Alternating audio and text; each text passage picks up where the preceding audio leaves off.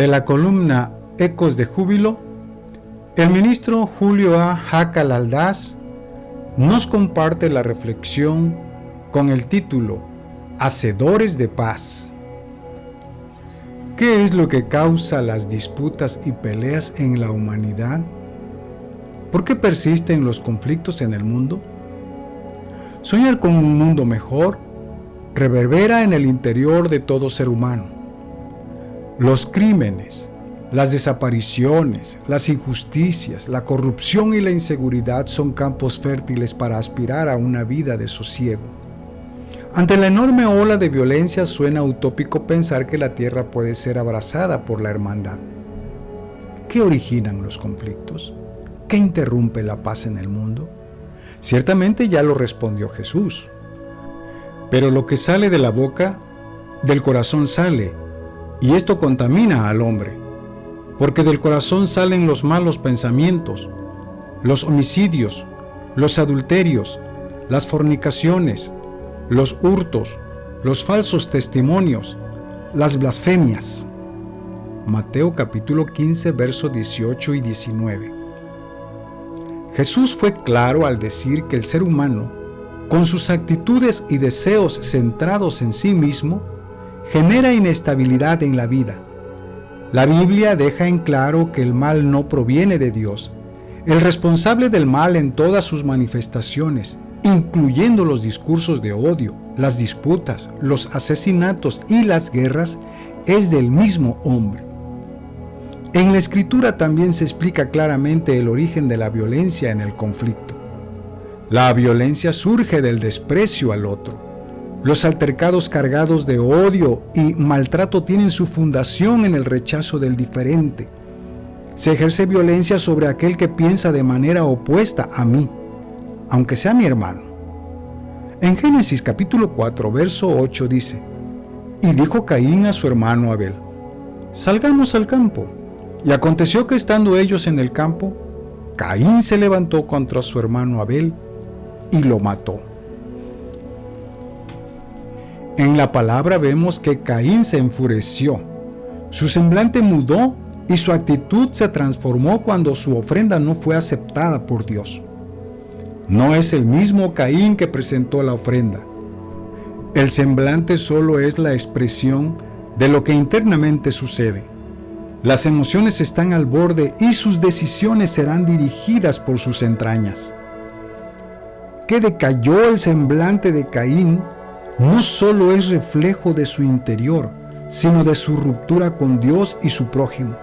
Es una expresión de rechazo, pues no puede ver a Dios a la cara y mucho menos a su hermano. Levantar el rostro hubiese significado para Caín aceptar la palabra de Dios y aceptar a su hermano. La propuesta de Dios para la solución del conflicto es profunda. Levantar el rostro implicaba alegrarse del logro de su hermano celebrar su vida y su cercanía con Dios, incluso imitar su actitud sencilla. Pero Caín no estuvo dispuesto a dejar de lado su ego. Decidió matar a su hermano, pues no fue capaz de dar el rostro, ni a él ni a Dios. Optó por ignorar la propuesta recibida. Si cambias, ¿no serás enaltecido? Verso 7. Conocemos esta historia. Nos ha enseñado mucho y la pregunta que sigue vigente y retumbando hasta nuestros días es, ¿dónde está tu hermano? En el ejercicio de la violencia a través de guerras y peleas, esta interrogante de Dios pretende hacer eco en, en los victimarios. Lo anterior nos puede llevar a otra pregunta. ¿Cómo construir la paz en un mundo lleno de violencia? Jesús invitó a sus discípulos a encontrar alegría en la búsqueda de la paz. Bienaventurados los pacificadores, porque ellos serán llamados hijos de Dios. Mateo capítulo 5, verso 9. ¿Por qué algo tan complicado ha de producir alegría? Hacer la paz es muy difícil. Cabe mencionar que no dice bienaventurados los pacíficos, porque esta expresión cambiaría por completo la visión de Jesús. Esa palabra sugiere la idea de una actitud pasiva o indiferente. propia de esas personas tranquilas que no molestan a nadie ni quieren ser molestadas. Jesús invita a la acción. La propuesta de Jesús implica no matar al enemigo y mucho menos a nuestro hermano. Mateo capítulo 5, verso 44. Pero va más allá. Nos llama a trabajar por la paz, misma que se logra a través de la reconciliación. Efesios capítulo 2 versos 14 al 16. Es fácil mantener una actitud de rechazo al otro, o simplemente suprimirlo de nuestra vida, o dejar que el resentimiento, el celo y la queja pupulen dentro de nosotros. Nuestro camino es el difícil, pero correcto, la paz.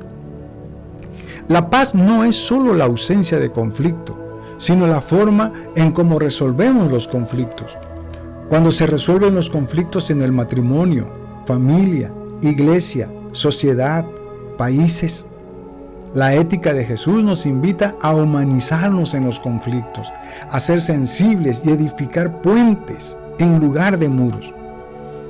Los bienaventurados piensan en construir la paz por medio de acciones y no solo con oraciones. Hay quienes pretenden construir un mundo mejor, pero sin actuar y usando como único recurso la oración. Pretenden resolver problemas con el prójimo orando a Dios, pidiéndole que los perdone o nos perdone, sin siquiera buscar al prójimo. Mateo 5, 23 al 24. Haciendo esto se va de lo más importante, asumir la responsabilidad en el conflicto. La alegría de la que habla Jesús se produce cuando se trabaja en la construcción de un mundo mejor. No es posible encontrar la felicidad cruzado de brazos. El mundo está lleno de conflictos. La iglesia requiere generar propuestas desde la fe para la construcción de la paz. Concluimos que ser dichoso no solo es la descripción de aquellos que no hacen violencia, sino de todo aquel que lucha incansablemente para que la paz sea una realidad para todos. Ser pacificador es dirigirse voluntariamente hacia el bien supremo que es la paz entre Dios y los hombres, y entre los hombres como hermanos. Amén.